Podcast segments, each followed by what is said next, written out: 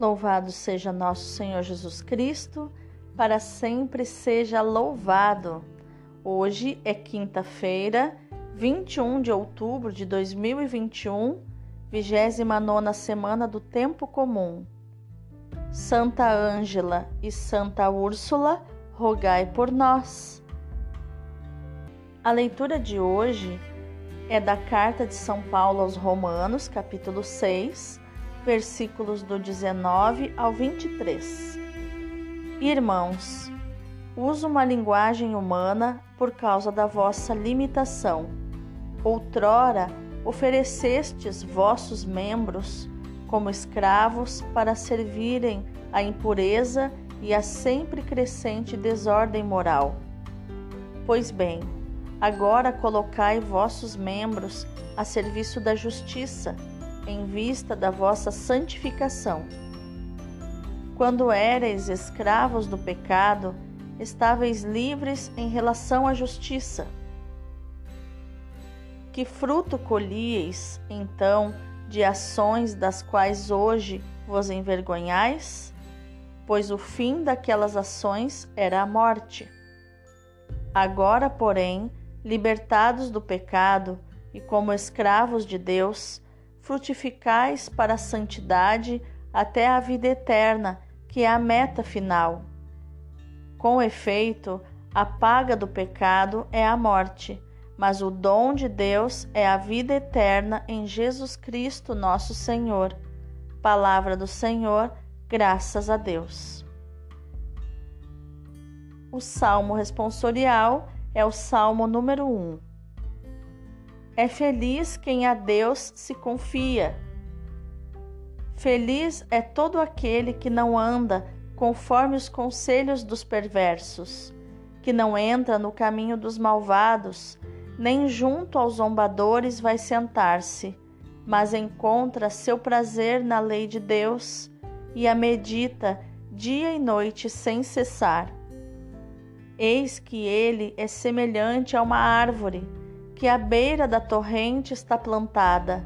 Ela sempre dá seus frutos a seu tempo e jamais as suas folhas vão murchar.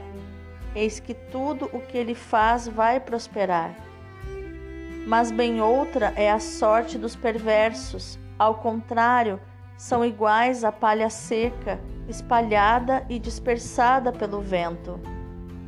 Pois Deus vigia o caminho dos eleitos mas a estrada dos malvados leva à morte.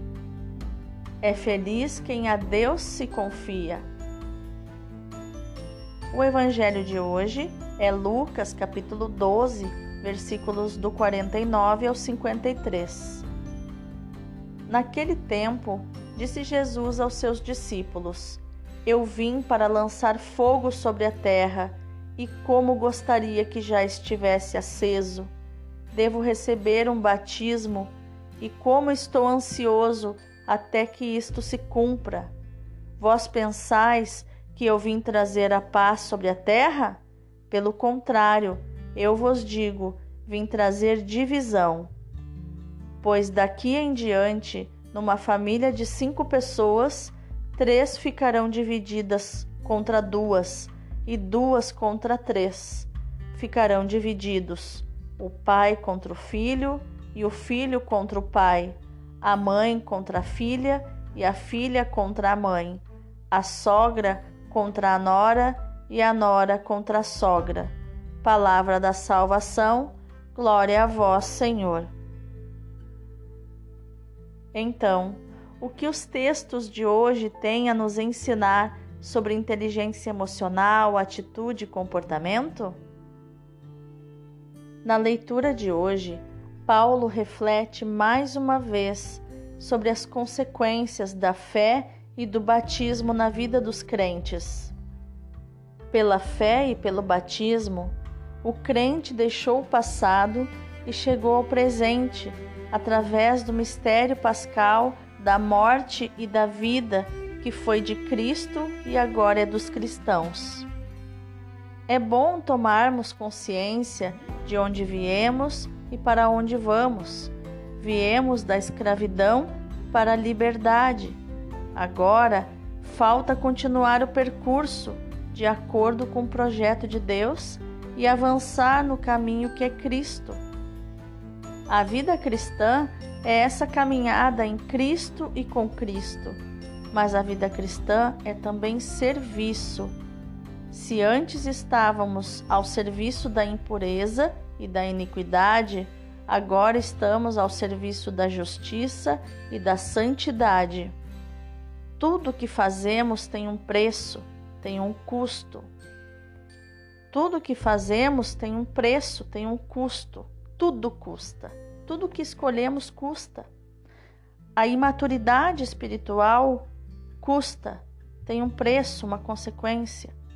Mas também a maturidade espiritual também tem um preço, também custa.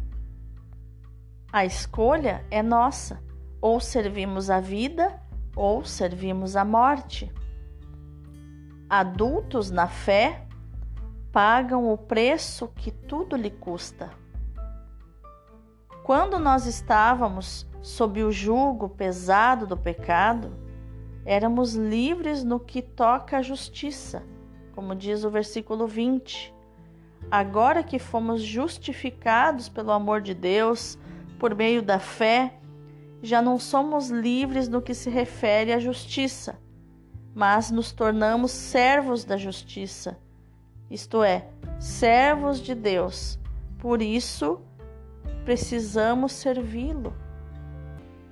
Já no Evangelho, Jesus diz que veio estabelecer a divisão, como nos diz o versículo 51. Como é possível? Não foi Jesus que na última ceia rezou para que todos tivessem um só coração e uma só alma? Em João 17? Não se trata de uma contradição, mas de um aprofundamento.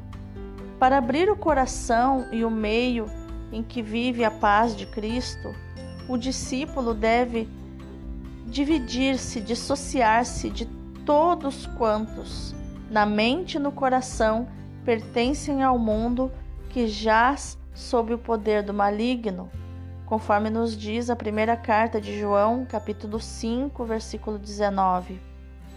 Jesus usa o termo para dinheiro, ele usa o termo mamona ou mamon, que não significa só o dinheiro, mas todo e qualquer ídolo que estiver impregnado na mente e no coração de quem quer seguir Jesus e fazer parte do reino de Deus, fonte de paz e de amor. Na leitura, Paulo procura levar os destinatários da sua carta a refletir sobre a sua condição quando eram escravos do pecado e sobre aquela em que agora se encontram. Para nós, hoje, a realidade não é tão distinta. Não há um passado de impureza, de desordem absoluto e um hoje de santidade e de justiça. Há sim um caminho de conversão de atitudes para nos tornarmos semelhantes a Deus. Por isso, cada dia devemos pedir a graça do poder da cruz. Havemos de invocar o dom do Espírito Santo. Se verificamos a nossa lentidão no caminho da conversão, o Senhor está com o coração aberto para nos dar confiança e certeza de que Deus é paciente e quer nos unir a Ele de um modo cada vez mais íntimo e profundo, para que nós possamos saborear a grandeza da liberdade que vem de sermos absolutamente seus. É um paradoxo, como testemunham muitos dos santos. Quanto mais somos possuídos por Deus, mais estamos livres de tudo isso não é compreensível à nossa razão, não é mental. Só quem experimenta isso no profundo do seu espírito e vive isso pode reconhecer. É capaz de reconhecer essa profundidade. Jesus, no Evangelho de hoje, fala do seu desejo ardente de realizar a missão que o Pai lhe confiou, ainda que saiba muito bem que isso comporta a sua passagem pela cruz. Encontramos essas mesmas disposições naqueles cristãos que alcançaram a verdadeira liberdade, como Santa Úrsula no dia de hoje, tornando-se voluntariamente escravos de Deus, que é amor, e morrendo por ele. Peçamos ao Senhor clareza de visão nesse ano da visão para a minha comunidade Emanuel, né? Nós estamos nós estamos vivenciando o ano da visão. Que nós possamos pedir e que o Senhor nos conceda a clareza de visão para sabermos distinguir a verdadeira da falsa liberdade, para servirmos a verdade, ainda que nos seja exigido um alto preço porque tudo custa. Não servir a liberdade, servir a escravidão também custa. O autor da carta aos Hebreus nos convida a correr com perseverança, tendo os olhos postos em Jesus. Está no capítulo 12, versículo 2. E nos exorta: considerai, pois, aquele que sofreu tal oposição por parte dos pecadores para que não desfaleçais, perdendo o ânimo. Ainda não resististes até ao sangue na luta contra o pecado. Isso está em Hebreus 12, do 3 ao 4. A vida cristã e a vida religiosa são o caminho que havemos de percorrer de olhos postos em Jesus, o foco em Jesus, lutando contra o pecado num permanente esforço de conversão. E é preciso uma vida de purificação e penitência. Não fazer tudo que o corpo pede, tudo que a mente pede, tudo que as emoções pedem, os impulsos. São João Batista gritou: Eis que vem o reino de Deus. Portanto, penitência, penitência. Produzam dignos frutos de penitência. O que João Batista estava querendo dizer com isso? Ele estava dizendo: Cristo vai chegar com as suas graças, com as suas misericórdias. Ele vai organizar o reino de Deus, a sua igreja. Mas ele pode não admitir vocês nesse reino se vocês não se converterem com não se converterem dos vossos pecados, dos seus pecados. A sua misericórdia é grande, sem dúvida, e ele perdoará vocês muito, muito. Mas ainda é preciso que vocês se arrependam, lamentem e chorem o passado e que mudem de vida. Os judeus e os pagãos da época de João Batista compreenderam isso. Como sinal da sua mudança de vida, recebiam o batismo. Eram mergulhados na água como na morte e saíam dela com uma vida nova. O batismo simbolizava a purificação e a renovação da sua alma. Vamos orar?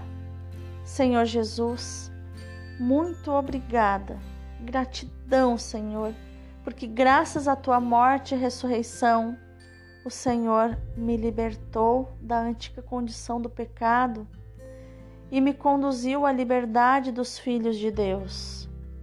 Enche-me da tua graça, Senhor, e dá-me um verdadeiro espírito de oração para que eu possa prosseguir o caminho que o Senhor traçou na minha vida e marcou com seu sangue num esforço permanente de conversão e de disponibilidade para acolher os sinais da tua presença e as indicações da vontade do Pai.